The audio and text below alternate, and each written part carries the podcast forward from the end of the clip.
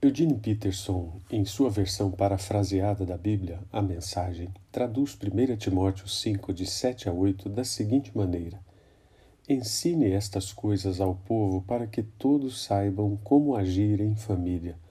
Qualquer um que não cuide dos membros necessitados da família está rejeitando a fé. É pior que se recusar a crer. Chama a atenção na literatura bíblica o cuidado dos apóstolos em instruir sobre a família, mesmo nas cartas dirigidas a pessoas em contextos de grande perseguição. Essa é uma das muitas evidências de que a família está e sempre esteve na agenda de Deus. Mas não se pode negar que esse núcleo social da mais elevada importância tem sido atacado de todas as formas. Em abril de 2009, o Dr. James Dobson um importante psicólogo cristão americano, deixou uma função executiva em uma grande organização cristã de apoio à família, com um discurso bem pessimista sobre seus anos, nos quais ele chamou de guerras culturais. Estamos agora no período mais desanimador desse longo conflito, disse ele. Humanamente falando, podemos dizer que perdemos todas essas batalhas. Suas palavras repercutiram como uma admissão de derrota, e nelas se percebe uma tendência quase inexorável. O mundo ocidental e a família tradicional continuam se desintegrando e seus defensores estão dando lugar à resignação e ao desespero na visão de um observador e conhecedor do assunto. Historiadores e sociólogos têm pontuado que a sociedade do nosso tempo tem padrões característicos bastante semelhantes dos que causaram o declínio e extinção de várias culturas, tais como perda do caráter sagrado do casamento, esvaziamento de significado da cerimônia de casamento, multiplicação de demandas feministas, desrespeito generalizado pela autoridade, principalmente de pais, divulgação e interesse crescente por todo tipo de perversão sexual, dentre outros. Todo cristão atento às verdades bíblicas e especialmente ao texto mencionado no início desta meditação sabe que o cuidado para com a sua família é evidência de fé e de uma vida agradável a Deus. Em termos bem práticos, cada um deve cuidar de sua família de tal maneira que Cristo seja visto em ações e atitudes. No entanto, isso não é tarefa fácil. Uma das forças dessa guerra cultural citada por Dobson na verdade, guerra espiritual é a confusão sobre o conceito de família.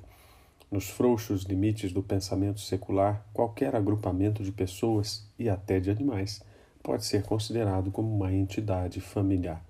O conceito de descendência de pais, abraçado pela legislação anterior à Constituição Brasileira de 1988, vem dando lugar à ideia de grupo unido pelo afeto.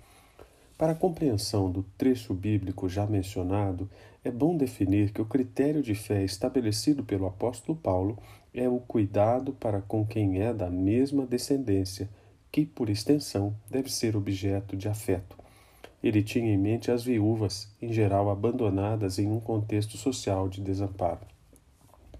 Cuidar da família é ato de fé, prioritariamente porque tudo deve ser feito para a glória de Deus não importa quão pesado isso possa parecer. Além do mais, essa é uma expressão de caráter prático. Não é apenas expressar verdades eternas, mas fazer da vida uma grande expressão das verdades divinas, uma realidade contínua e integrada ao cotidiano. Como Criador soberano, foi previsão e provisão divina que tudo tivesse começo nesse encontro de pessoas. Cuidar da família é ato de amor, coerente com o que Deus tem demonstrado em várias formas, mas principalmente com a encarnação de Cristo, providenciando restauração e salvação. O privilégio de cuidar no contexto bíblico está sempre associado ao dever de prover e pensar com antecedência no bem de outrem. O exemplo máximo disso pode ser visto na preocupação de Jesus, que, crucificado, entregou sua mãe a João, por assim dizer. Disse ele: Eis aí tua mãe. E desde aquela hora o discípulo a recebeu em sua casa. Cuidar da família é também ato de obediência. Amor não é opção, é mandamento. Ele é demonstrado por aquilo que a Bíblia denomina como obras em um contexto indissociável da fé. Um teólogo disse que a fé exige obras e frutos.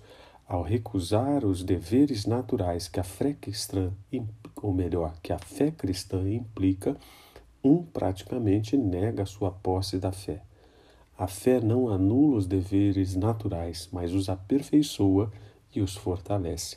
Quanto mais se conhece de Deus, mais responsabilidade tem na obediência à Sua palavra. Conhecimento é responsabilidade de obedecer.